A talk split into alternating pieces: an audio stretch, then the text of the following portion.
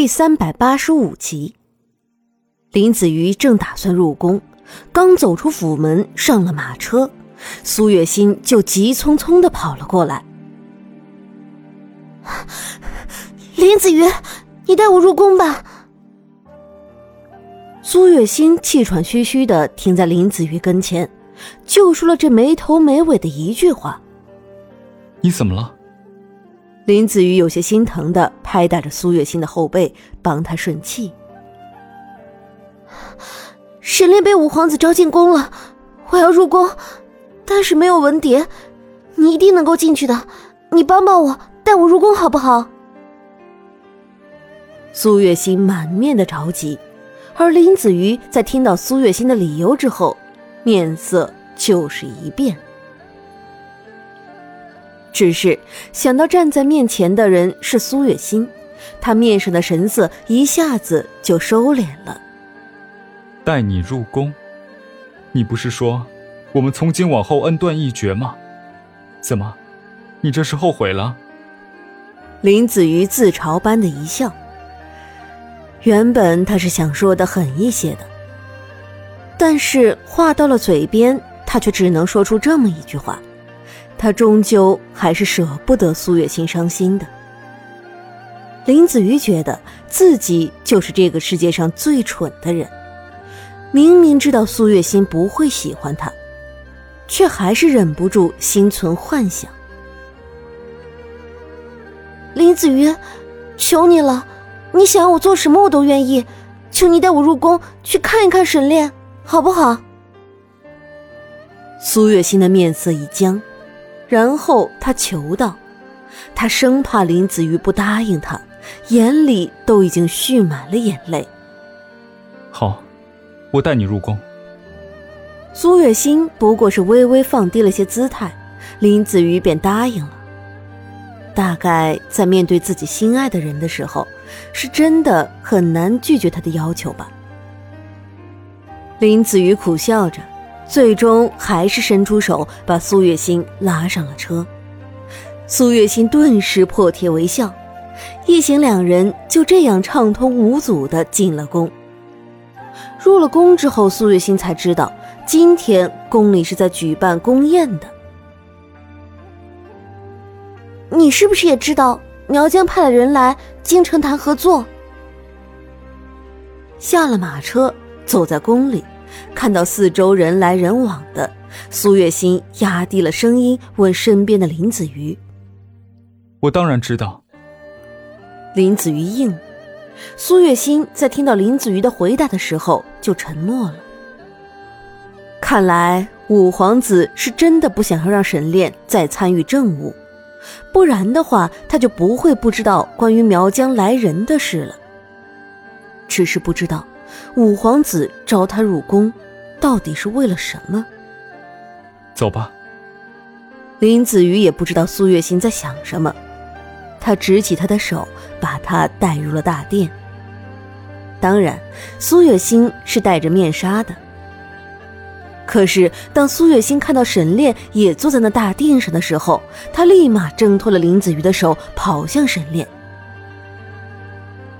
林子瑜感到。自己的手一空，随之而来的就是一阵失落和嫉妒。沈炼，你没事吧？苏月心没有注意到林子玉，她满心满眼都是沈炼，只想确认沈炼没事。我没事。沈炼坐在那宴席之上，虽然还能正常的说话，但苏月心总觉得沈炼的面色有些难堪。你这是怎么了？敏感的苏月心当然是一眼就看出了沈炼的不对劲。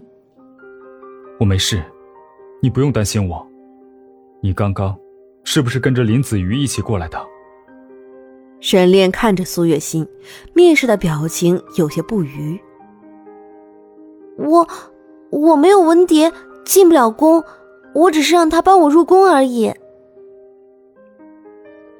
苏月心顿时变得有些心虚起来，也就没有再去追究沈炼之前的不对劲。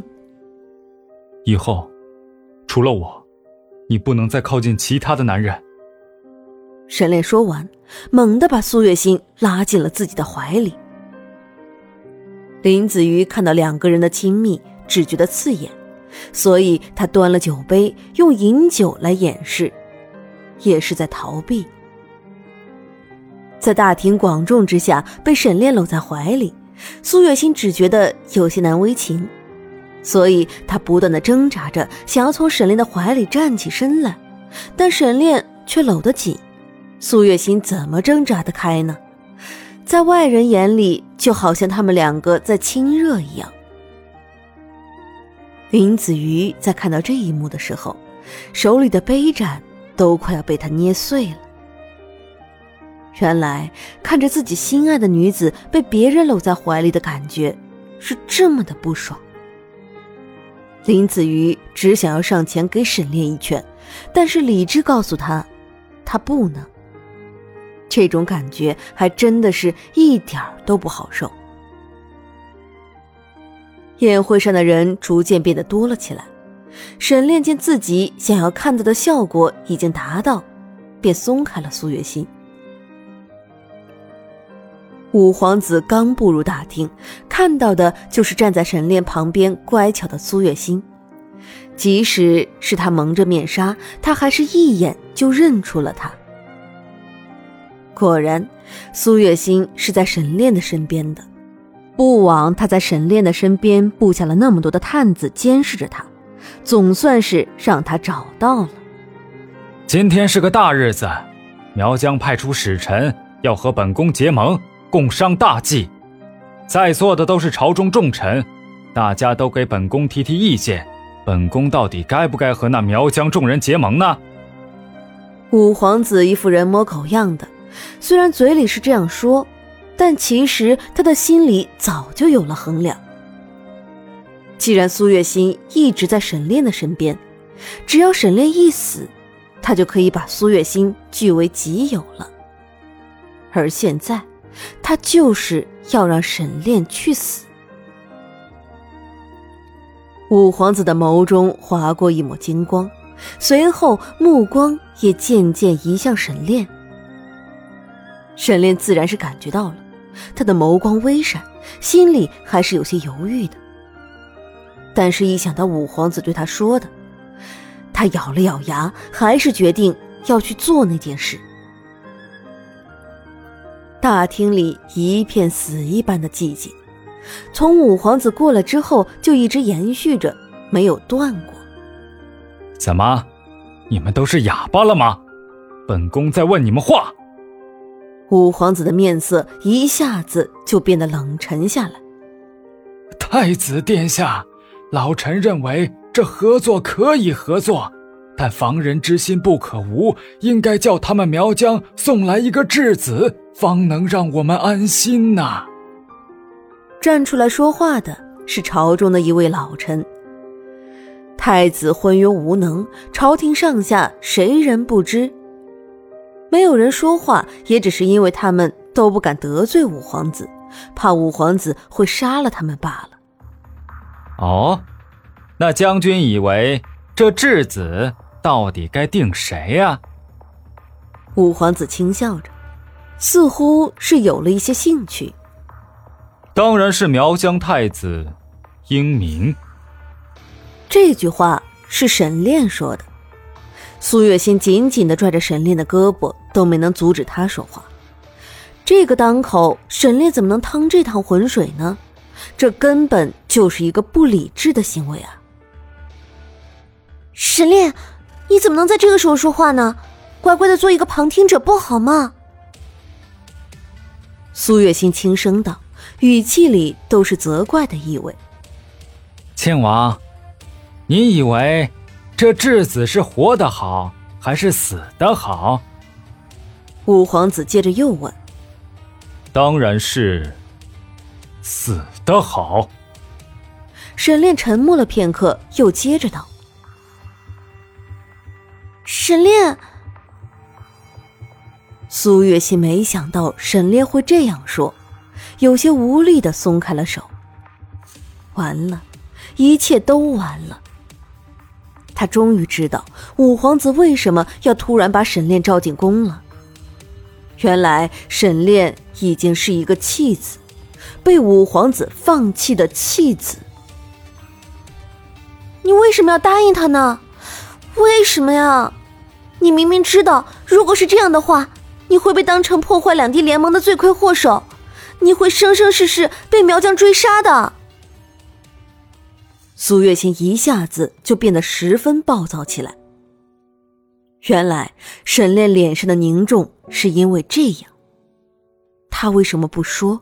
为什么？心儿，我知道这样做的后果。我也知道这样对你不公平，如果可以的话，我不希望你离开我，但是你必须离开。沈炼看着倒在他脚边的苏月心，心里有不舍，也有愧疚，但他还必须要这样做，因为这一切都是为了苏月心能够好好的活下去。你是怕连累我吗？可是你怎么能这么狠心？你知不知道，如果你不在了，我会有多难过？苏月心的眼泪就这样毫无征兆的落了下来，看着就叫人心疼。沈炼，既然你也知道这样的后果，那你愿不愿意为了京城的百姓做出这些牺牲呢？五皇子并没有留给苏月心太多的时间和沈炼叙旧，他就是要把沈炼逼上绝路。只有沈炼一死，苏月心就是他的了。臣愿意。沈炼看到苏月心那双哀求的眸子，是不忍的，但最终，他还是应了。